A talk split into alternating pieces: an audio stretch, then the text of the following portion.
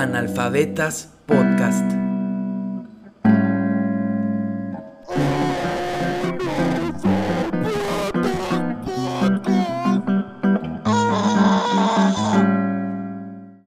Y bienvenidos una vez más a otro episodio de Analfabetas Podcast y qué maldita felicidad eh, de tener aquí a una gran persona, un gran compa, compañero, amigo, Cristian. Bueno, yo más bien estoy feliz de que ustedes estén aquí. Qué chido que pudieron caerle. Sí, de hecho, bueno, creo que me parece bastante obvio que pues la escenografía cambió bastante y es porque nos hizo un parote Chris. Eh, pues de prestarnos eh, esta parte de su estudio, ¿no? Que pues Chris igual es parte de Sureste, Pacífico Studios, que pues hacen un vergo de cosas. Em, creo que eh, Sureste es como la, ¿cómo se dice? El, sello discográfico, por así decirlo. Es correcto, sí. Sureste Records se encarga como de hacer la distribución, la, ahora sí que la asesoría a las bandas para, para promocionar su música, para dirigir su camino un poco. Y por otro lado está lo que es el estudio de grabación, Pacífico Studios, que pues esta es tu casa también, amigo, cuando quieras. Gracias, carnal. No, sí, y Pacífico Studios, si alguna vez tienen la oportunidad de grabar aquí o de visitarlo, está, está increíble. O sea, se siente una vibra muy chida porque es un lugar específicamente para hacer música, escuchar música es una... músicos para músicos. Sí, precisamente. Y se disfruta mucho.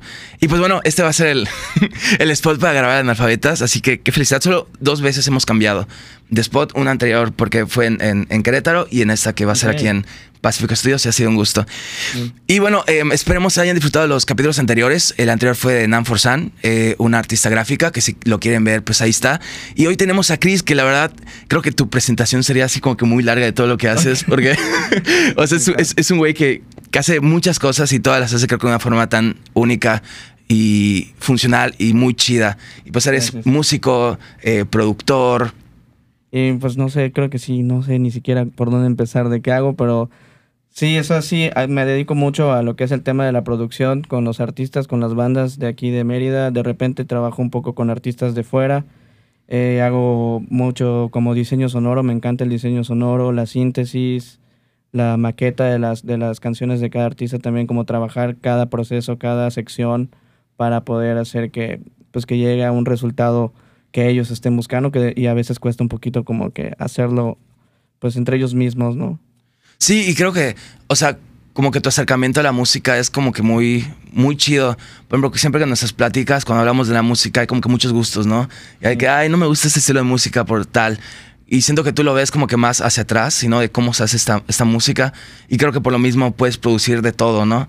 Y has hecho de, de, todo incluso, ¿no? Sí, pues yo creo que, que, todo viene desde que pues en casa no vengo escuchando todo tipo de música. Mis papás escuchan desde, no sé, eurodisco hasta pueden escuchar corridos o rancheras, pop, electrónica, de, de todos, todo tipo de música, ¿no?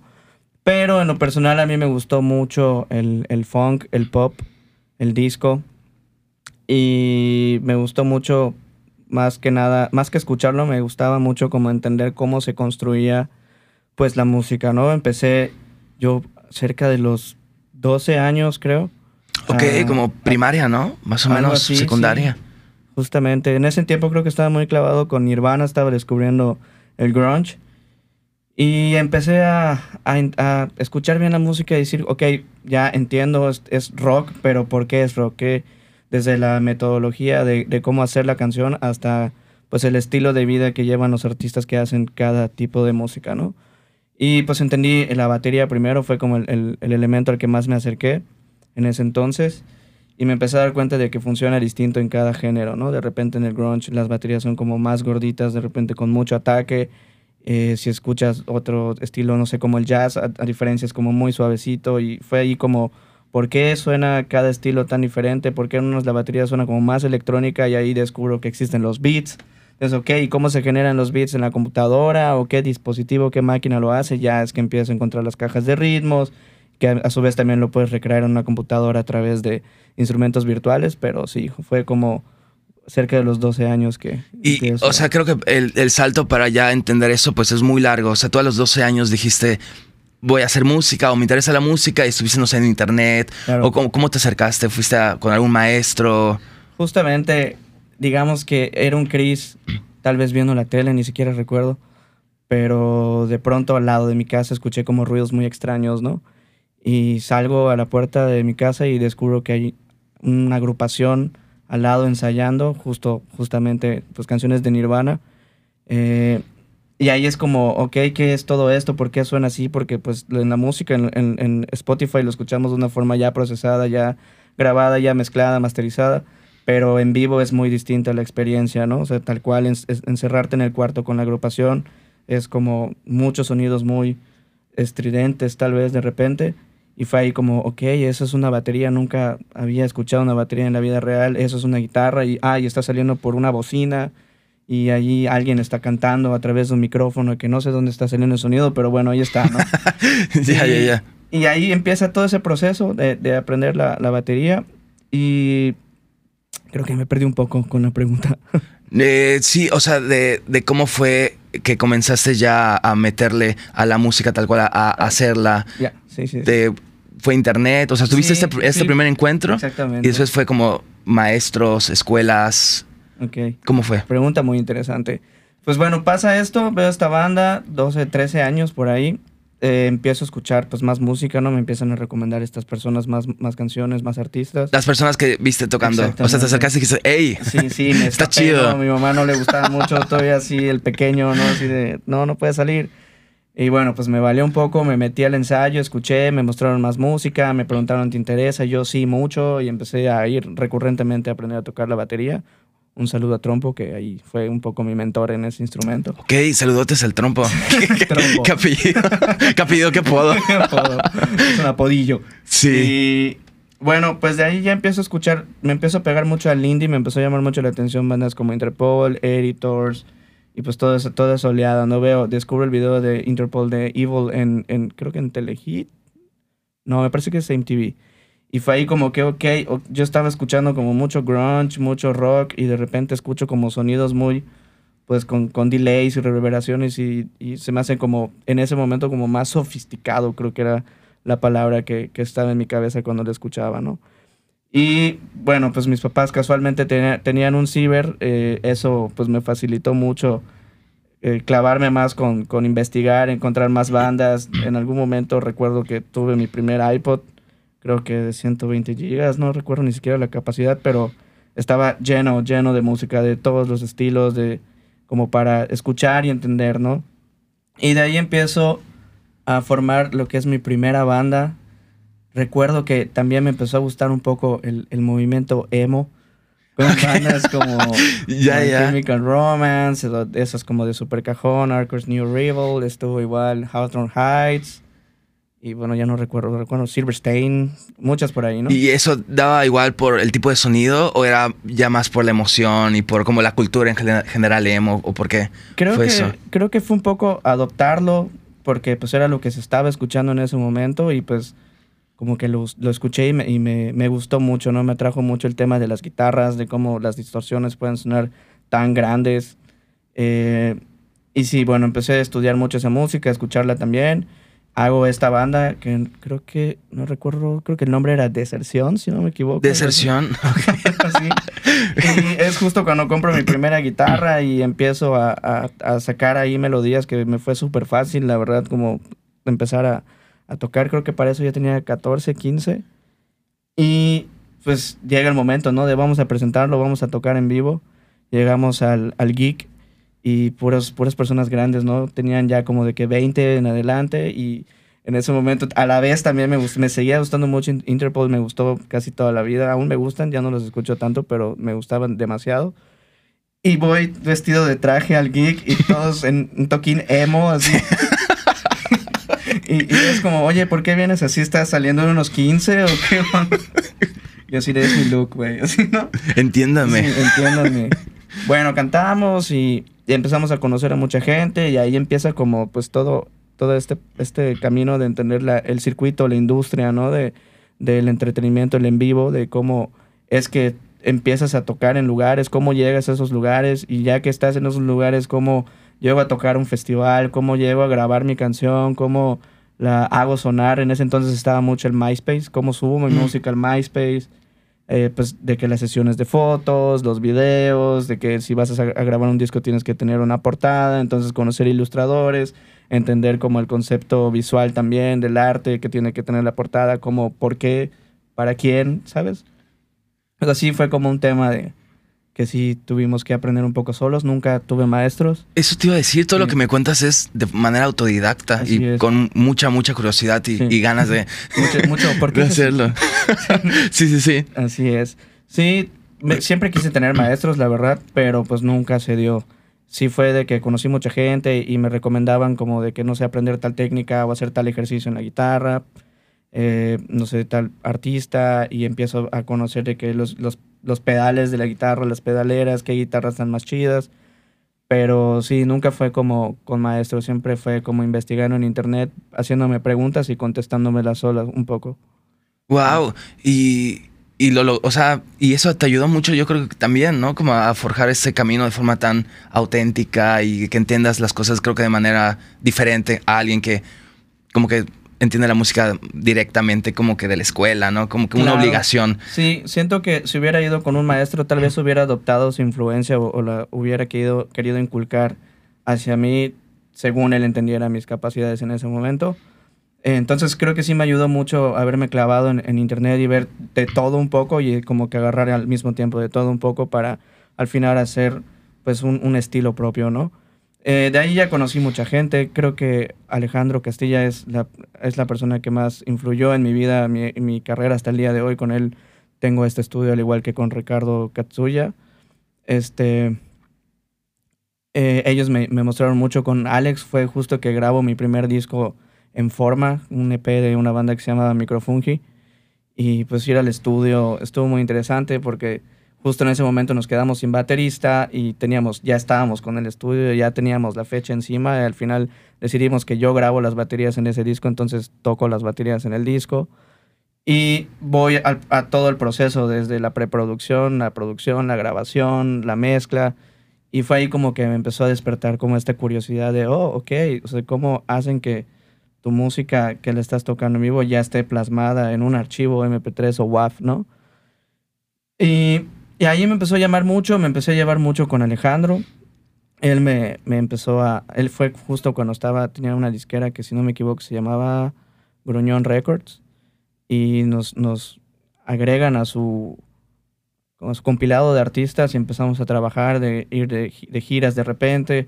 Nos llegó a tocar abrirle conciertos a Austin TV. Creo que nos fuimos a Ciudad del Carmen con ellos, si no me equivoco, a los 16 creo tenía yo.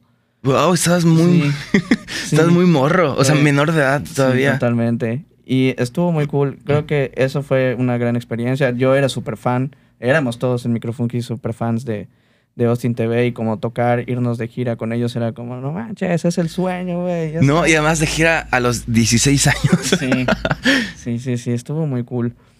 Y bueno, ¿qué más te cuento? Mm. Y ok, esto todavía tenías 16 años, todavía estás muy pequeño. No tenía roces con, con tu familia.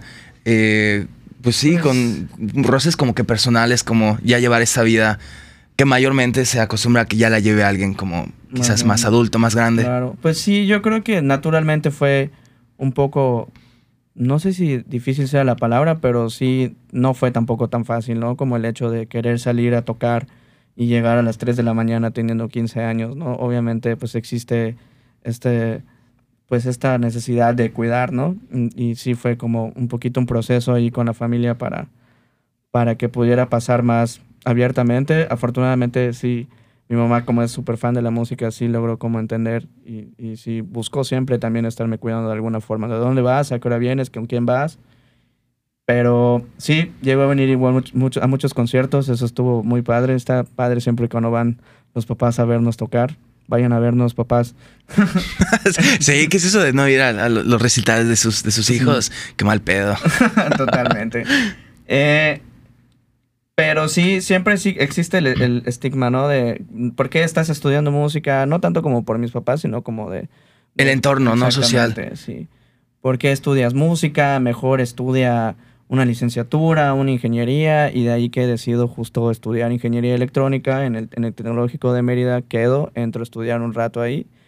La verdad es que sí me empezó a ir un poco mal, pero porque no estaba yo sintiendo. Me gusta mucho todo lo que tiene que ver con la ingeniería en electrónica. En la electrónica hago, yo hago actualmente de repente mis propios cables o si se echa a perder mi sintetizador, lo abro y Sí, o sea, ahí. tienes ahí, ¿cómo, cómo se llama? I- iCD. iCity también. Está, Claro. es- está en pausa Aquí va a aparecer, sí.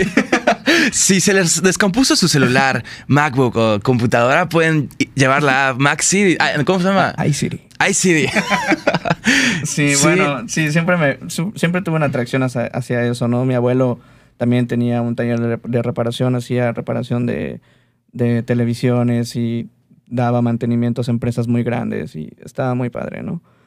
Entonces me doy cuenta de que no, sí me gusta mucho, pero no era lo que me apasionaba, decido renunciar a la carrera y empiezo a, a- buscar qué hacer. Estaba yo tratando de encontrar otra carrera igual de ingeniería que me gustara un poco más hasta que dije, no, no es por aquí, voy a entrar a estudiar la carrera de Audi Multimedia justo en, en el te- Escuela Tecnológica, ¿cómo se llama? Tecnología Turística Total. Sí. Ay, no se la sabe. Se, se- se me confundió. este, sí, y ahí era justo eh, coordinador de la escuela Alejandro Castilla, que es con el que Ok. tengo- El de Pacífico y sí, Sureste. Él, él un poco junto con Ricardo Castillo hacen el, como pues la carrera, ¿no? Entro justo para empezar a, entender más ahora sí el tema de la producción, de cómo producirme a mí mismo, porque fue, también en ese momento estaba tocando yo en otro, en otro proyecto que se llamaba Monkids, Eh, nos empezó a ir muy, muy bien, también estuve en Alice True Colors, ahora que recuerdo en ese, en ese tiempo, Eh, decido, me doy cuenta de que lo que estamos haciendo no, no me está gustando, no me está llenando tanto, a pesar de que sonaba súper increíble. Trabajamos, conocimos a gente muy, muy, muy chida en la industria, como Sergio Aguilar, que siempre nos ayudó ahí con la producción. Un trabajo súper increíble desde siempre. Pero personalmente, ya en cuestión de, de lo que yo tenía en mi cabeza, no lograba salir, no, no como por culpa. Ahora sí que no era ni culpa del productor ni culpa de la banda, sino era como que más bien en mi cabeza había algo que yo no estaba entendiendo cómo, cómo ejecutar y pues nadie iba a poder ejecutarlo por mí, ¿no? Entonces es como decido re- renunciar a estos dos proyectos que ya estaban como pues en un camino pues ya un poquito abierto y empiezo a, a ver qué voy a hacer. Al principio empecé de que pues lo voy a producir yo solo, voy a aprender en internet como he hecho hasta hoy en día. Y Alex todo el tiempo atrás de mí, entra a estudiar la carrera, entra a estudiar la carrera de audio y multimedia, te va a gustar, te va a facilitar, hasta que va. Digo, pues lo voy a estudiar. Ahora solo tenemos un pequeño problema, hay que pagarla. Sí. y mis papás, pues ya de que habiendo renunciado a la carrera pues, me- de, de electrónica, pues ya no existía la forma, ¿no? Como ya habían muchos gastos, somos tres en la casa de repente y, y estaba un poco complicada la situación. Entonces, pues ahí un poco de, de trabajando igual como de roadie en los escenarios para muchas bandas. ¿Qué es eso, perdón? Road. Roadie, Roadie. son pues los, los jalacables, los famosos jalacables que se suben a conectar los instrumentos. Me fui a muchos conciertos a ayudar a muchas bandas. Una de ellas fue Alice True Colors, precisamente. Estuvo muy interesante eso de haber tocado con ellos. Ya, ok, ahora voy a hacer su roadie. También me tocó trabajar con Pervertida Niña Ácida, justo en, en este gig cuando vino Placebo. Ahí también estuvimos. Lamentablemente ya no pudo ocurrir el evento. Sí, sí, sí. Y qué, bueno, muchos, muchos, muchos, muchos conciertos, ¿no? Ahí estuve siempre, siempre mi jale fue ese. Chambeando, chambeando. Buscar estar en la industria, entender cómo funcionan las cosas tanto en el en vivo como en el estudio, como, como artista para componer tu música, para distribuirla. En general siempre fue como, pues ese trip, ¿no? Y ya decido entrar, empiezo a sacar dinero como puedo para pagarla. En el, en el camino me voy, me voy dando cuenta, como en toda carrera, no, no terminas de aprender lo que esperas aprender en la escuela, ¿no? Entonces, más bien, ok, con lo que tengo, eh, que me están enseñando aquí, que es la base, complemento con internet, empiezo a, a buscar igual como muchos, este, pues el trabajo de muchas personas, de muchos productores, eh, plugins, YouTube creo que fue mi escuela más grande. Tu, tu maestro, de que maestro. hay una estatua aquí en, Sí, totalmente. en Pacífico Studios. Sí. Y bueno, termino la carrera. Y bueno, antes de terminar la carrera, a mediados más o menos creo, me, me empiezo yo ya a pensar, ok, pues quiero poner yo un estudio en mi casa, en mi cuarto, para empezar a, hacer mis producciones, empezar a hacer mis primeras maquetas de mi banda. Y, de, perdón, no era de mi banda, porque ya era solista. En ese momento yo me había salido de esos proyectos. Era un proyecto que todavía no tenía nombre, pero salió una canción que se llama Easy, cerca del 2017, 2018. Ok, ok. Y esa canción actualmente es de Moon Jungle. Ok, ok. Y, y justo fue la canción con la que decido. La tuve mucho tiempo guardada y fue la canción que, con la que decido, ok, ahora sí voy a meterle en serio este tema de la producción, quiero hacer que suene. Y fue mi primer bebé y también fue mi, mi némesis más grande, ¿no? Sí, fue como muy difícil tener la idea de cómo quiero que suene, pero con el poco conocimiento que tenía en ese entonces no lograba ese sonido, ¿no? Que escuchaba en bandas que me estaban gustando mucho en ese entonces, como Miami Horror, eh, ya no recuerdo ninguna otra banda de repente. No es tan fácil recordar. Sí, no. o sea, de de escuchar o haber escuchado un chingo de bandas. Oye, pero ¿cómo fue esta superación de ya sentarlo?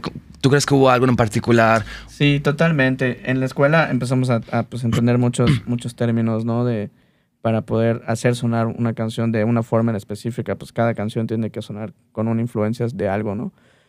Eh, no lo logro, ya necesitaba yo empezar a lanzar música porque ya estaba desesperado de no estar haciendo música. Siempre existe como esta sed de estar haciendo música todo el tiempo. Y es cuando recurro nuevamente a Sergio Aguilar que nos ayuda a terminar de producir la canción y nos la deja súper increíble. En ese entonces, creo que ya, ya tenía a Ricardo Salas, si no me equivoco, y a Gillo Ortiz, que están ahorita en Jungle también Creo que éramos tres nada más, si no me equivoco. Y, y él, o sea, el trabajo en el estudio con él fue increíble porque, pues a mí lo que más me gusta es como el tema de componer, producir y, y perfilar la canción ya lo más cercano a lo que va a ser cuando escuchemos en, en las plataformas, ¿no? Y con él, eh, gracias a él como que empecé a entender pues como muchas, muchas cosas en el proceso, ¿no? De, de, la selección de sonidos, de por qué quieres que suene así, de si no lo estás logrando, entonces haz esto, de suelta tales ideas, aunque tú pienses que es lo mejor que has hecho en tu vida, si no le va a la canción, pues no le va a la canción. y ok, ok. cosa. Sí, es como, es un proceso que sí tuve que entender un poco, ¿no? Sí, me dolió mucho trabajar esa canción, pero al final el resultado fue increíble y fue ahí de que me ayudó a entender mucho del, del proceso de un productor, ¿no? De, de cómo llevar la canción a su máximo nivel. Y ese proceso lo ha sido como que, ¿tú crees que ha tenido muchos cambios hasta la actualidad que ya pues produces ya muchas canciones y has hecho muchas canciones. Totalmente, sí. Yo creo que lo que más me ha servido al día de hoy es trabajar con todo tipo de proyecto. A mí llegan al estudio y tocan la puerta. Oye, tengo una canción de rancheras, ah, vamos a darle. No escucho música ranchera, la he escuchado, sé cómo suena, pero, pero pues lo hago, ¿no? De repente la música urbana también. Eh, hay muchos artistas recientemente en la ciudad haciendo las cosas muy bien y por lo mismo también el estándar de calidad en, en la cuestión sonora de, de, un beat exige demasiado, ¿no? O sea, sí tienes que estar como a la vanguardia de que los plugins, que los instrumentos virtuales, que si tienes instrumentos este, de hardware de verdad físicos, también funcionan mucho, pero también tienes que tener en cuenta como el proceso de composición de una canción normal, o sea, no porque todo suene como súper electrónico, no puede no haber instrumentos orgánicos, también los puedes incluir. O sea, es como... O sea, está genial porque, o sea, tienes la mente muy, muy, muy abierta. Sí. O sea, porque creo que no cualquier persona se atrevería a hacer eso, a entender como que los procesos y sistemas que hay detrás.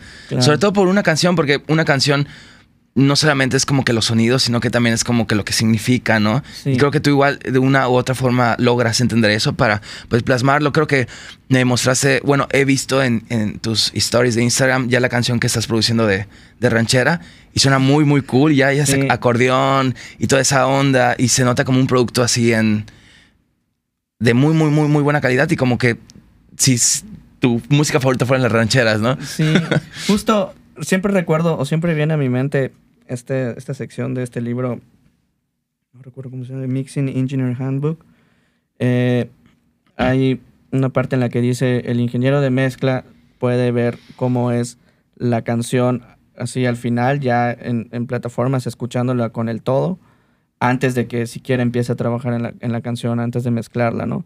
Creo que muchas veces eso pasa también con el productor. El productor escucha a la banda tocar la canción y ya se imaginó que la batería va a sonar así o tiene que hacer tal remate o de que la canción hay que pararla en tal momento y luego regresar o de que quitar la voz un segundo y luego la vuelves a poner. Como todos esos, esos asuntos en, en una producción ya están en tu cabeza. Entonces, pues en la ranchera, por ejemplo, ahorita que tocas el, ejemplo, ya estaba en mi cabeza como, como quería que suene escuchando la voz de, de Ramsés, que es un cantante increíble. Pero pues por el hecho de que yo no acostumbro tocar esa música no sé cómo ejecutarla, ¿no? Entonces ahí es cuando ahora entra también en, en, juego la participación de, de, otros músicos, los músicos de sesión, que si se dedican a hacer eso, es como que, a ver, mira, ayúdame, aquí está la pista de la voz, quiero que tal arreglo y que suene aquí. Sin embargo, ahí sí pude colaborar un poco en la, en la parte de la instrumentación, en las guitarras, y creo que con eso pudimos, pudimos armar una base más, más sólida, ¿no? Para poder irla vistiendo con, con otros músicos de la manera apropiada, ¿no? Para el género. Ya, ya, ya. Y a su vez, creo que de los trabajos que más me intimidaron en la vida fue empezar a trabajar con una banda que se llama Fonométrico. Ok, sí, sí, he escuchado. Sí, sí, sí. Eh, justo Gillo, mi bajista, tocaba en esa banda. Porque todos ellos son eh, licenciados en música y, en yo pues, sé manejarla. Para mí, lo que yo sabía hacer en ese momento era usar la computadora para hacer que suene, ¿no? Sin darme cuenta de que para poder hacer que suene tienes que tener como una escuela detrás de, de muchas cosas, ¿no?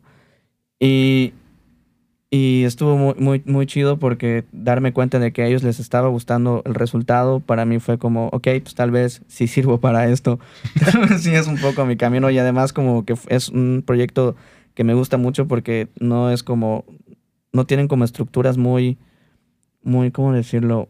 Muy comunes. De repente los sonidos son sonidos como muy electrónicos, extraños de repente, pero también te recuerdan otras, otras cosas que has escuchado antes.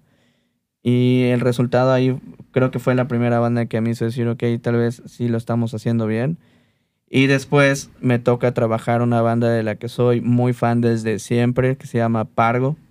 Ok, y de la cual ya eres miembro ahorita, ¿no? Yo soy, ya formo parte de. Sí, siempre me parecieron como, justo se me hacían como el Interpol de Mérida, ¿no? Ok, ok, sí, sí, sí. Y, y bueno, el, cuando llegan y me dicen, oye, quiero ayudarte, quiero que nos ayudes a trabajar esta canción, fue muy interesante porque de entrada, pues ellos ya tienen como una línea sonora muy, no sé cómo decirlo, muy fina, tal vez muy elegante, que me parece que en algunas de esas canciones participó Monés, también otro productor importante de la escena eh, habían estado haciendo las cosas muy bien y para mí fue así como que, ok, pues tal vez quieren probar como pues otros aires, ¿no? Y el ver que también les, les queda muy bien, eh, les gusta mucho el resultado de la canción y que hasta el día de hoy seguimos trabajando, incluso me invitan a tocar, pues también es como, ok, de, de aquí soy, ¿no? De aquí es donde tengo que estar, tengo que estar produciendo y me doy cuenta de que pues es, el trabajo del productor es ayudar a, a traducir lo que tienen en la cabeza, ¿no? Porque ellos tal vez no saben qué micrófono usar, cómo colocarlo para lograr tal sonido, no saben qué sintetizador, no saben qué, cómo poner el ecualizador, porque eso ya es un tema que no tiene que ver el artista, ¿no? El artista tiene que crear, hacer música. Y pues nosotros somos los que tienen que traducir eso a los oídos de la gente en, en donde lo vayan a escuchar, ¿no? No, sí, tu proceso está, es muy fascinante porque me gusta cómo pones énfasis en no solamente los conocimientos que tú vas adquiriendo, sino también el, como el empuje, como que la fuerza que te da trabajar con otras personas, con la colaboración, o sea, no, no es nada más un, como un camino personal. Sí, no, únicamente tú y tú, sino que hay un chingo de personas y está muy bonito. Sí, totalmente. Yo creo que el, eh, ahora sí que el valor de los productores se lo dan los mismos artistas porque ellos son los que traen el talento, ¿no? Ellos son los que traen la canción, tú simplemente los ayudas a que llegue a otro nivel, pero la canción ya está en ese nivel, ¿no? Solo es como terminar de pulirla y grabarla y vámonos para afuera. Igual es un trabajo muy humano, ¿no? Porque tratas con las personas y digo, pues las personas, o sea, aunque sean buenas personas, pues pueden haber días difíciles, ¿no? o pues somos humanos, ¿no? Entonces creo que igual esa comunicación y saber no solamente conectar con los instrumentos y los sonidos y la computadora, sino igual con las personas. Se me hace igual una gran habilidad eso. Sí, totalmente. El tema psicológico también entra mucho en juego. Digo, también hay productores que, pues, la neta no les importa, ¿no? Y es como que así va a ser tu canción y no me interesa que quieras tocar el solo, no va. ¿No? existen todo tipo de personalidades. Ya, ya. Es por productores. En, en, tu caso, ¿no? Como tú lo trabajas. A mí, sí me gusta mucho que, que, el artista esté contento con lo que quiere. De repente sí hay momentos en los que, oye, pues no te está saliendo el solo porque pues tal vez no traes la técnica necesaria para hacer eso que quieres hacer, pero lo puedes hacer de esta otra forma, ¿no? Y como que, mira, yo muestro como una idea, ¿no? De cómo lo puede hacer. Y, ok, esta es mi idea. Ahora tú saca una idea con esto que te acabo de mostrar, con lo que tú puedes hacer. ¿no? Y ya pues ahí de que si le, ponemos un delay, una distor, ya como que empezamos a crecer en sonido en, en base a, las, las, habilidades, los skills del artista. Ya, ya, ya. No, pues qué, increíble. Y, o sea, el estudio siempre, o sea, no, no es que siempre está abierto, sino que siempre está disponible, ¿no? O sea, si cualquiera persona, cualquier Sí, claro, podcast escucha que está ahí del otro lado, quiere producir una canción, sin pedo te puede mandar DM. es correcto. eh, tanto en tu cuenta personal como en, Sí, en la, de Pacífico. Sí, también. Ahí en cualquier lugar están como Pacífico Studios. No sé si lleva el MX, no recuerdo. Creo que no. Creo que son los Pacífico Studios. Cuando- cualquier cosa que va a aparecer aquí. aquí. Va, va, va. Sí, de, de hecho, ya estamos llegando a la primera, al, al final de la primera mitad. Eh, um, muchísimas gracias por estar hasta aquí. Eh, um, no se pierdan. En el intermedio vamos a poner una rola de las bandas, bueno, una de las tres bandas en las que participa activamente como músico Cristian. Y pues toda su música está increíble, así que no se lo pierdan. Y tus redes sociales, Cristian, para que lo tengan muy pendiente. ok, yo estoy como Chris, sin H, C-R-I-S-Z, guion bajo, V-C. En, Y en Instagram. en Facebook estoy como Cristian Vargas. Y mis redes sociales personales son esas. Sí. Va, va, va. Y ya de tus bandas, pues hablaremos Es después. sí. Pero va, quédense. Va a estar muy chido.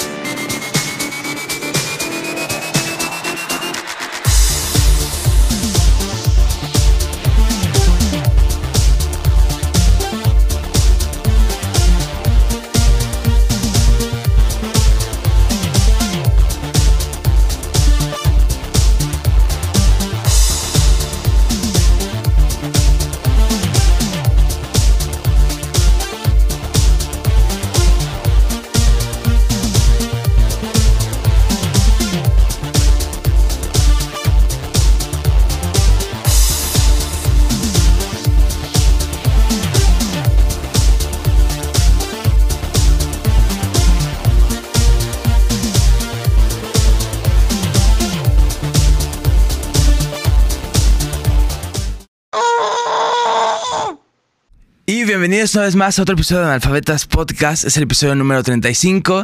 Eh, si llegaron hasta aquí, gracias, un gusto. Y de seguro escucharon no solamente una canción, sino tres canciones de los proyectos personales de Cristian. Corrupto. Que de hecho vamos a hablar un poquito ahorita. Y bueno, la primera canción se llama eh, um, Regresa al mar. Regresar al mar. Regresar al mar, de, al mar, de Pargo. Es y es de esta banda que tú eh, empezaste primero produciendo y ya después te metiste ya de plano a crear música con, con ellos, ¿no? Sí, sí, fue un proceso muy bonito. Yo los conozco desde mucho tiempo atrás. Eh, siempre me parecieron una banda muy increíble. Siempre surge esta plática de repente ahí cuando convivimos un poquito más fuera de la música, de que para mí son como los Interpol de Mérida. Sí, sí, sí. Eh, porque siempre me, me recordaban como este, este trip como elegante y como música, pues yo la, la llamo música pensada, que en realidad toda la música pues viene de, de un lugar, ¿no? Y hay que pensarla, pero no sé, ellos me, me, me decían... A ti te sirve, ¿no? Pensarlo así. De... Sí. Y, y pues nada, fue un proceso muy bonito de que un día me invitan a, a producir una canción con ellos y empezamos a trabajar, lo cual para mí fue como reafirmar todo lo que había estado haciendo en ese momento, porque pues de repente existe la duda, ¿no? De, ¿será que lo que hago está bien? ¿Será que mi trabajo de verdad es bueno? Y pues para mí una banda como de ese calibre, junto con Fonométrico también, y otras bandas que en ese momento empezamos a, a trabajar, me, me ayudaron a, a sentirme seguro del paso que di cuando decidí ser productor, ¿no? De cuando decidí eh, eh, clavarme más en este asunto de, de la producción musical, de la mezcla, de todo este... este Y, de la canción, eh, te- pues tiene como que muchos sintes, es- funciona ahí algo, algo especial, ¿no? Sí, eh, chistosamente nos empezamos a clavar más en, en la cuestión de los sintes. Eh, originalmente con una canción que, que fue bajo control, empezamos a... Ahí sí, sí vieron sintes, perdón, estoy diciendo cosas muy mal. Otra vez. Ok. Sí, Va. La pregunta fue los sintes. Eh, sí, sobre, o sea, ¿qué nos puedes decir de la canción? Veo ahí como que una utilización especial de los sintes, que funciona de una forma chida. Sí, eh, sí nos clavamos mucho en los sintes. Originalmente Tere es el integrante que empieza como a, a introducir estos elementos como de una forma, pues, más profesional. Él, es, a mí se me hace como una persona que fue como de los pioneros aquí en, en la ciudad con el tema de los sintetizadores, porque pues existió un momento en la ciudad en la que me incluyo también de que teníamos un- teclado, un sintetizador y era como que el efecto que caiga y boom, le tocábamos, ¿no?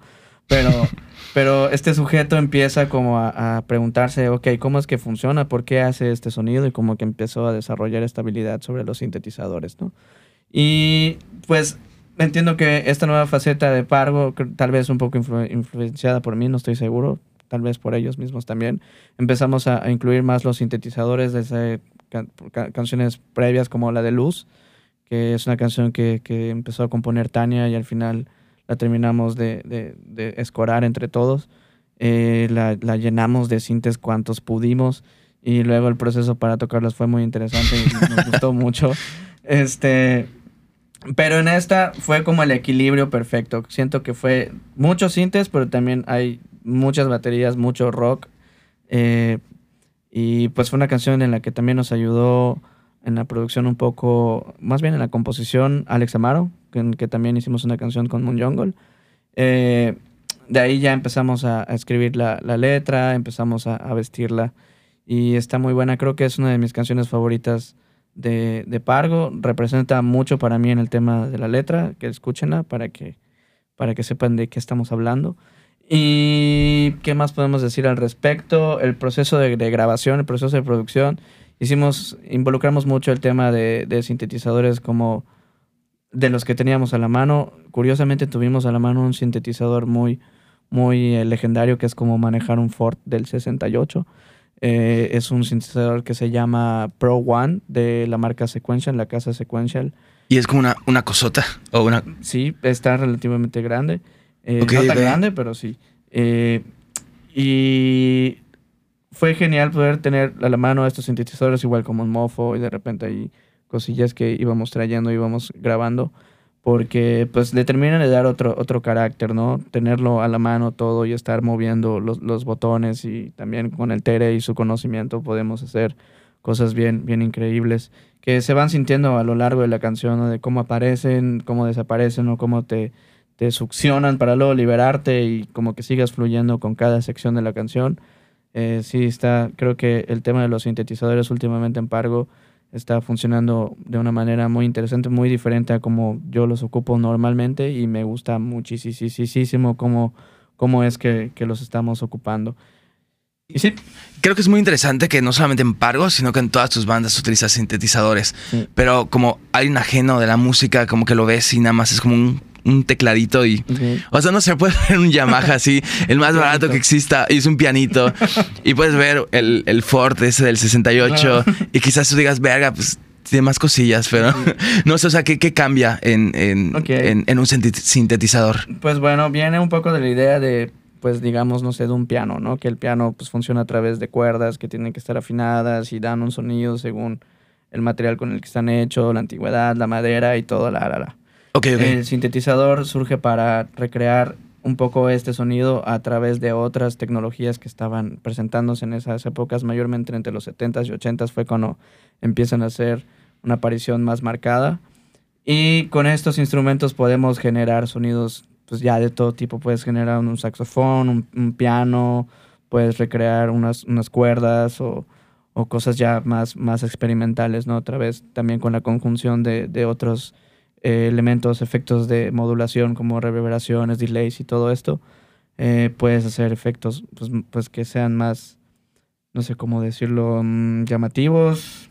Mm, Puede ser, puede funcionar para muchas cosas, ¿no? Pero funcionan a través de generar sonido a través de unos, unos aparatos que se llaman osciladores, que al pasar en varios procesos dentro del sintetizador empiezan a modificarse y a tomar un sonido muy característico. Tienen regularmente muchas perillas para poder pues trabajar sobre la onda del, del sonido y así crear un, un sonido que tengas en mente, ¿no? El que puede ser el que sea, dependiendo del sintetizador que tengas, o si es una máquina virtual en la computadora, un instrumento virtual, pues la, la posibilidad es infinita, ¿no? Ok, y estos sintetizadores pues igual entran igual en tu otra banda, que es la segunda canción que pudieron escuchar, eh, de Moon Jungle, Respirar. Que Sí. igual hay un proceso parecido, pero supongo que muy diferente, ¿no? Sí, los sintetizadores en Moon Jungle los usamos más como, como se usaban tal vez en los 80s, tratamos como de usar sonidos que, que iban de acuerdo en, esa música, estamos muy influenciados por, por esas épocas, los 70s también. Y cre- creo que terminan de vestir muy bien las canciones porque justo, por ejemplo, en esos, en esos tiempos, en aquellos entonces, eh, era muy marcado escuchar el sonido del bajo, por ejemplo, como que no era un bajo de cuerdas, sino como era un, sintetizador. Lo podemos recordar mucho también por canciones, no sé, como de Pet Shop Boys o, Michael Jackson y inserte aquí banda de los 80s que usted crea conveniente. Casi todos usaban los sintetizadores y también existen otros tipos de sintetizadores que se llaman cajas de ritmos que sirven a través de, de los mismos osciladores generan sonidos pero de batería. O sea, puedes crear un kick, un snare, un hi-hat o unas panderetas o lo que quieras. Se puede recrear a través de una caja de ritmos que es un sintetizador a final de cuentas. Ah, pero también es un sintetizador. Sí, y, Sí. y aquí en Moon Jungle, ¿cómo funciona y cómo en, en esta canción? Pues nos sirve mucho para. De repente hay canciones con las que partimos con una batería, a veces la tocamos, a veces recurrimos a, a estas cajas de ritmos, a veces empezamos con un piano eléctrico o a veces se nos ocurre un, un, no sé, un sintetizador muy particular como el de Easy, por ejemplo, que si escuchamos al principio hay un, hay un, un riff muy interesante en, en, en el sinte. Eh, están muy interesantes estos instrumentos, son como juguetes para nosotros que de repente el que tengamos a la mano, el que esté encendido y si no hay ninguno cerca en la computadora encontramos algo que seguro nos gusta y de ahí parten muchas canciones. Y Respirar, ¿cómo fue eh, el proceso de la canción? Respirar. Bueno, esa canción fue un jam con Alex Amaro, que ya había mencionado en su momento. Ok, ok, sí. Eh, estábamos justo terminando de trabajar aquí en una producción de, si no me equivoco, un EP de un artista de la Ciudad de México que se llama Alec Maró. Pueden buscarlo ahí en plataformas. Eh, son unos acordes que yo tenía guardados por ahí que siempre quise usar en algo, pero no sabía cómo. Y finalmente ese fue el día. Eh, lo empezamos a, como pues, una guitarra tal cual y él cantando y pues de ahí ya empezamos a construir como la, la melodía de la voz y empezamos como a ponerle letra aquí juntos y ya después pasamos a la computadora y como unido con los instrumentos que teníamos a la mano empezamos a, a trabajar en, en- en esta canción que sin querer terminó como sonando de una manera que a mí hoy en día me hace sentir orgulloso porque creo personalmente que alcanzó un sonido que, que siempre estuvimos buscando y lo que más me gusta de todo fue que fue muy inconsciente, solo fue como terminamos la primera sesión y fue como, wow, ¿qué acabamos de hacer? ¿Cómo pasó? Esto es lo más increíble que hemos hecho y nos gustó demasiado. Creo que, que todo lo que hemos aprendido y, y lo que hemos estado recolectando a través de los años se ve reflejado en esta canción y en las que van a salir muy pronto porque ya tenemos por ahí muchas canciones. O sea, ese es como un Sí, avance. es como una un avance. sí. Va, va, va. Oye, y. O sea, ¿cómo, cómo fue esto? ¿O cómo es la ahorita la, la dinámica eh, en, dentro de la banda? Porque, bueno, comenzó siendo como un proyecto personal, ¿no? Con, Sí. con Easy. Que tú dices que la relación con esta canción fue como que muy. Muy complicada, ¿no? Es tu archienemigo, creo que es esa palabra. Y que ahorita ya, pues ya hay como otros tres carnales contigo ahí haciendo música. En este caso también eh, Alex Amaro. Eh, ¿cómo, ¿Cómo funciona ahorita esto? Em, ¿Son más tus ideas como que las que se llevan a cabo? ¿O qué se da? Pues sí, justamente fue este proyecto un poco mi experimento de como cuando decido empezar a producir, empezar a hacer, pues, este, o sea, in- in- incluirme en esta, en esta, en este circuito de, de productores de estudios aquí en Mérida. Eh, quería yo integrarme a ello y no encontré otra forma de, de trabajar más que experimentando conmigo mismo, ¿no? Con, lo- con lo que yo estaba haciendo y quería pues lograr este estándar, ¿no? Porque actualmente en Mérida ya existe un estándar de calidad sonora que está muy bien. A raíz de los años, la gente que trabaja aquí se ha dedicado, ha estudiado y está muy bien preparada para hacer muchos estilos. Y pues yo quería encontrar el mío, ¿no? Quería encontrar mi estilo. Eh, y pues eso pasó, o sea, Easy fue como la canción que más me costó porque pues estaba como tratando de aplicar todo lo que estaba aprendiendo en ese momento y como era como tanta información que todo se aplicaba sobre la canción y nomás no sonaba a nada. Era como un choque de ideas muy cañón, ¿no? Ahí, no sé si comenté hace un rato, nos ayudó Sergio Aguilar al final para, para lograr esta canción y, y esa experiencia me, me gustó muchísimo porque me, me terminó de ajustar los engranes para entender cómo es que se tiene que mover esta máquina, ¿no? La, persona que es la que ayuda a, los artistas a, entenderse, ¿no?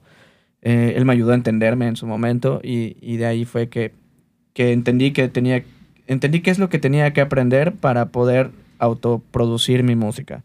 Y pues fue una clavadez de estudiar y, y de ahí que empiezo a trabajar ya más con, con Ricardo y con Gillo y ellos justo le terminan de poner eso que le faltaba a, a la banda, ¿no? Que, que con sus estilos que a, veces te están, están tan separados pero al mismo tiempo tan conectados con lo que está en mi cabeza que termina de darles un toque especial a la banda que hoy en día creo que es lo mejor que me pudo haber pasado como artista y como músico. Oye, qué bonito. Sí. Y ahorita recientemente tuvieron una presentación en Café Diversa, ¿no? Bueno, al día de hoy, primero de septiembre, casi se va. Ese episodio, si no me equivoco, debe salir el, el 8 de septiembre. El 8 de septiembre. Pero bueno, hace una semana, si no me equivoco, tocaron en, en Café Diversa, ¿no? Sí, oye, y no mencioné a Pablo. A Pablo. Pablo. Pablo. A Pa- Pablo, Pablo Tamayo, Pablo gran personaje. Que también toca los sintetizadores con nosotros y nos ayuda también en el tema de composición y producción. Gran, gran, gran persona. Gran, Y él, él entró después, ¿no? De, Sí, él entra cerca de un año atrás, poco más, más o menos. Sí, él, gran pieza, muy importante. Y sí, estuvimos ahorita en Café Diversa. eh, estuvo muy interesante. Ahí estuvimos junto a un cartel muy bonito. Eh, vino también Alex Amaro a cantar con nosotros esta canción. Vino, o sea, no está aquí no, normalmente. sí, sí, pero pues nos acompañó. Ah, ya. evento. sí, este. Sí, nos fue muy bien, estuvo muy bonito. eh, nos encanta mucho cuando tocamos y vemos que la gente empieza a moverse y a bailar con nuestra música, a cantarla. Creo que es como el sentimiento más, más bonito que puede tener un artista, ver que, que tu música está generando un impacto en, en el público, ¿no? Y, y agradecemos mucho que eso pase. Y, y para centrar más las ideas, em, O sea, igual produces, pero igual tú tocas instrumentos en las bandas, en estas Es bandas. ¿Y qué instrumentos tocas en, en Pargo? Tocas la, la guitarra y los Y los sintetizadores, ¿no? Y en Mon Jungle también. Guitarra y sintetizadores. Y cantas, creo que también, Y ¿no? Es correcto. ¿Y ya habías cantado antes o Sí. con este proyecto como que te avientas? Sí, sí, sí. En, en Monkids había estado siendo vocalista, al igual que en Microfungi, al igual que en Deserción, al igual que. Ya, hasta ahí. Y bueno, ahorita cerrando esta segunda canción, em, que bueno, no, de hecho no, no cerraron esta canción porque igual hay un video, ¿no? Que pueden checar un video de un- con los correcto. lyrics. Sí, está el, el video lírico de Respirar que estuvo a cargo de Luis Silverio y el arte estuvo a cargo de la talentosísima Tania López de Pargo también. Eh, ella pues, hizo todo el diseño de la portada y con todos estos elementos que, que ella eh, puso en esta portada que nos gustó demasiado. Eh, Luis Silverio hizo como una animación muy interesante de, de todos estos elementos y al final quedó en un lyric video que nos encantó muchísimo. Sí, o sea, sientes una calma o una congruencia igual con la, Es con, lo, con la que escuchas, que está muy cabrona. Y es igual, creo que lo que me gusta mucho de tus bandas y de tus, pro- de tus proyectos, que siempre se acompaña de una producción, de un trabajo detrás, con un concepto muy, muy, muy chido. Por- por- también en, en Pargo, en Moon Jungle y ahorita que vamos a ver en Twin Machine, Claro. siempre no solamente la música, sino que también más allá, o sea, lo que está en torno, incluso los conciertos y la forma en la que se presentan, eh, ¿eso para ti tiene importancia o es algo que sale más orgánico o si lo piensas más? Totalmente, yo creo que, que sí, eh, el, el hecho de tener un concepto visual alrededor de tu música que no necesariamente tenga que ver como con cómo te vistas o, o, no sé, que el, generar como un concepto visual alrededor de tu, de tu música es muy importante porque terminas como de darle una imagen a, todo tu, tu trabajo, ¿no? Eh, en el caso, creo que el caso más claro de ello podría ser justamente Toy Machine, que es una banda que su concepto es algo como post-apocalíptico que viene a raíz de nuestra autodestrucción en los ensayos. De la humanidad en general De y de, y de ustedes tres, ¿no? Sí, que quisimos concentrar en cómo, en cómo todo, todo lo que tocamos lo estamos destruyendo, toda la naturaleza se está convirtiendo en llano naturaleza. Y, y bueno, eso también se ve reflejado en un cómic que nos ayudó a hacer nuestro amigo Kalim de, del Astro de la Rumba. Y yo no sabía que había cómic, o sea, qué chido. Y que explica como que tal cual el... Es correcto, sí, lo pueden Y ver lo aquí. Ay. sí, este, y eso nos ayuda mucho porque igual, pues a raíz de esto, más bien a raíz de que empezamos a usar máscaras, decidimos generar una historia de por qué tenemos estas máscaras. Eh, eso nos sirve mucho en el en vivo también porque, eh, no sé si te había comentado antes, yo soy una persona como súper introvertida, me cuesta un poco de repente interactuar con la gente o como acercarme o como hablar y contarte, hey, oye, me lo estoy pasando muy bien, ¿y tú qué tal? no suelo hacer nada de eso.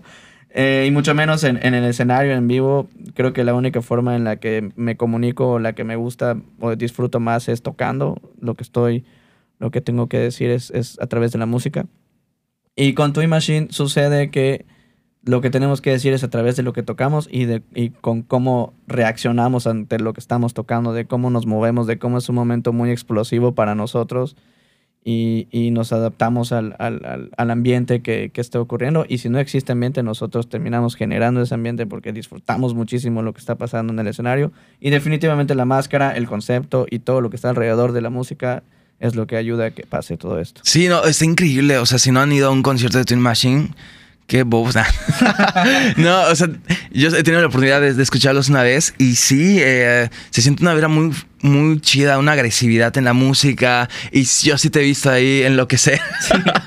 de que ves ahí, ahorita Chris está ahorita sentado así, pero ahí, ahí está así como, agarra las cosas y. O sea, está muy chido y creo que es muy congruente con lo que están tocando. Claro, sí. Y es un concepto que se disfruta de forma muy, muy, muy genial. Sí, totalmente. Creo que igual, analizando un poco el tema con, con muchas personas, de repente llegamos al punto en el que en, Mérida las bandas ya, ya tienen, ya captamos este chip de, ok, tenemos que sonar increíble en nuestras grabaciones, vamos a invertir en nuestras grabaciones.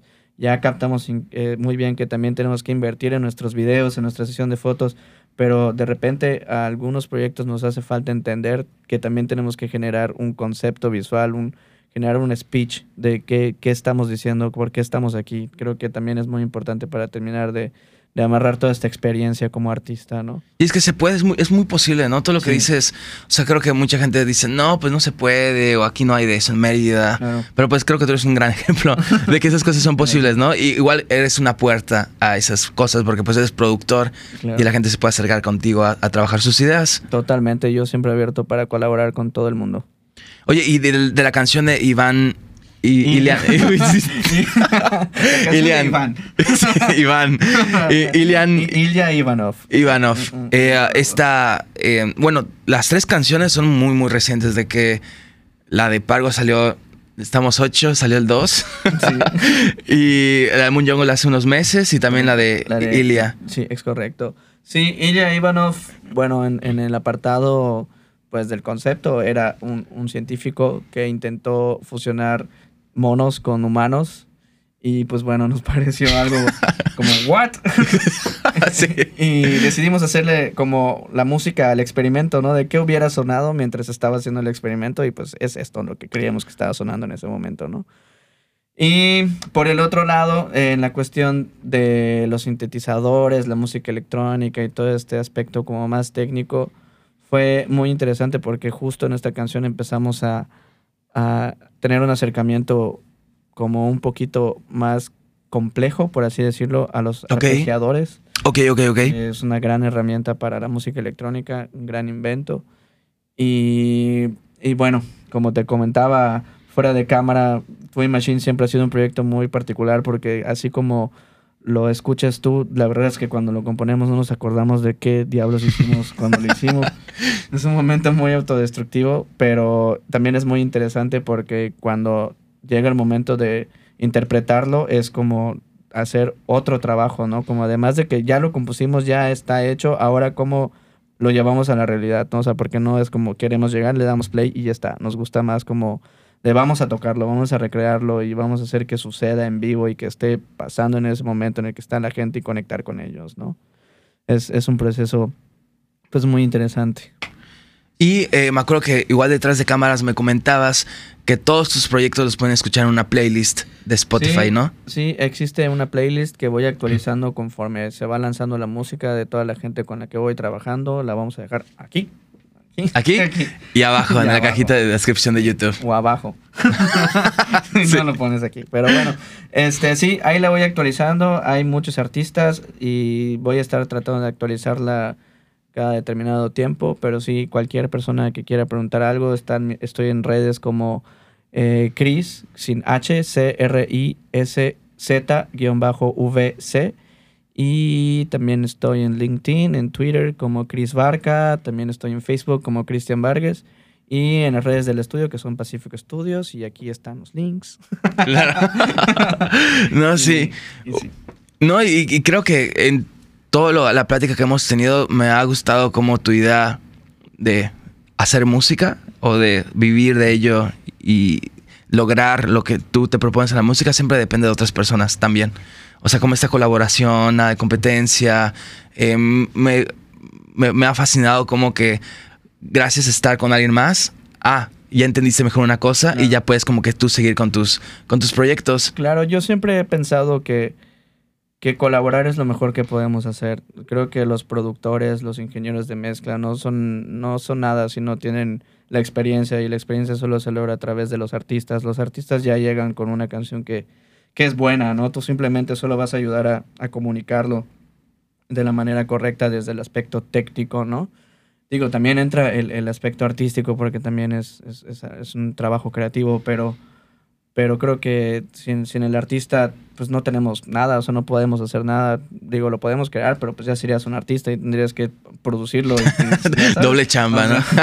eh, pero sí creo que a raíz de, de trabajar con, con artistas es la única forma en la que existimos y tenemos que pensar que nuestro trabajo es gracias a ellos y ellos nos ayudan a, a- a- a llegar a donde, en donde estamos o a trabajar con quien trabajemos. ¿no? Sí, igual es un trabajo súper super humano. O sea, tienes que Sí. tratar con personas, comunicarte con esas personas de formas, pues, efectivas, por lo menos para el proyecto, ¿no? Sí, digo, hay, hay muchos productores que de repente funcionan el de que, oye, no me gusta este solo de guitarra y no lo vas a tocar, pero es que no lo vas a tocar.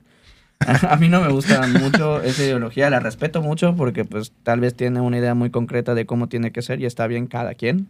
Eh, pero a mí me gusta más que el artista haga lo que tenga que hacer. ¿no? Si de repente pienso que esa sección no está funcionando tanto, es más bien ayudo a proponer otra, ¿no? Mira, creo que puedes hacer algo así o tal vez porque el artista no puede tocar eso, algo súper complicado que él quiere hacer, es como que, ok, mira, no lo hagas así, entonces inténtalo así, esta es una forma, ahora tú busca una.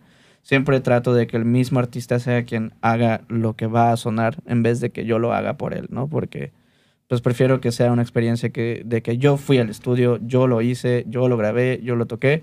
Hay ocasiones en las que no puede ser así porque, no sé, eh, le- queremos un banjo y el guitarrista no sabe tocar el banjo, entonces ya contratamos a alguien que toque el banjo. Pero sí. sí, pero sí, o sea, sí es como, esa es como un poquito mi, mi doctrina tal vez, como de ayudar a que el artista lo haga a- y si no lo puede hacer, busquemos la herramienta, busquemos la forma de comunicar lo que quieres decir. No, se me hace una, una gran ética de trabajo. O sea, como que da las posibilidades, ¿no? Claro. Es como un sintetizador, ¿no? Sí. Soy un sintetizador. Eres un sintetizador, Chris. Hay una canción ahí de Zurdo, soy el hombre sintetizador. ¿En serio? No, no dice eso. sí, Deberías de hacer una canción que diga así. Puede ser. Está, estaría muy bonito. Pero bueno, ya vamos hacia, la, el- hacia el final de este gran episodio, en donde escuchamos a hablar a Chris no solamente de sus proyectos personales, sino cómo ha colaborado, de sus ideas y así. Y por lo tanto, ¿tienes algo último que decir? Sí, Ah, sí tengo. eh, siempre lo tengo que decir. Me gusta decirlo. Quiero invitar a todos ustedes que están escuchando a que sigan apoyando los proyectos porque pues todo esto es para, para ustedes y no somos nadie. Si ustedes no vienen a los conciertos, si no nos escuchan, si no apoyan, si no compran la merch, todo esto es para ustedes y también a los artistas, a los que estén empezando, a los que son futuros productores, futuros ingenieros de mezcla, de grabación, de máster. No se rindan, hay mucha información ahí, ahí está disponible para todos y solo es dar un clic, ahí está, o preguntar, me pueden preguntar a mí cuando quieran y seguro van a llegar a hacer algo bien chido si no se rinden. Y pues nada, escúchenos en todos lados. Qué bonito. no, sí, no, no, no sean bobos, tontos. Escuchen, no, es cuestión de clic, un clic y ya van a acceder a cosas bien chidas. O sea, obviamente está eh, los diversos proyectos de Chris, pero también otros proyectos de aquí Sí, de hay Mérida. mucho, mucho que talento ya hay- ya hay de todo, ¿no? Con- en general. en sí. diferentes personas y Correcto. pues eso está increíble apoyar a personas de la escena local porque ayudas a todas las personas creo que en general de- Sí. del estado a, a expresarse, ¿no? Sobre todo las ideas, como bien dijiste. Y, y creo que también para los artistas es válido comentar que, que nos unamos todos a la misma causa, todos queremos llegar al mismo lugar y, y creo que de repente pues el echarnos la mano nos vendría bien a todos, ¿no? Creo que debemos de, de adoptar eso como, como un comportamiento general, vamos a ayudarnos entre todos y pues venga, todos estamos haciendo las cosas bien. Sí, y, y creo que, o sea, tu misma vida o tu misma trayectoria es ejemplo de eso, de que siempre has tú estado en una disposición muy colaborativa Sí, totalmente. y te ha funcionado de que lo pueden escuchar en tus canciones y en tus proyectos, de que son cosas de primera calidad y con un concepto y trabajas con otras personas. Entonces se me hace, pues, muy importante lo que acabas de, de recalcar. Gracias, amigo. Y Así es. ahora sí, para finalizar este episodio, nada más, eh, muchas gracias por, eh, bueno, por caerle. No, Y gracias por invitarme a tu estudio.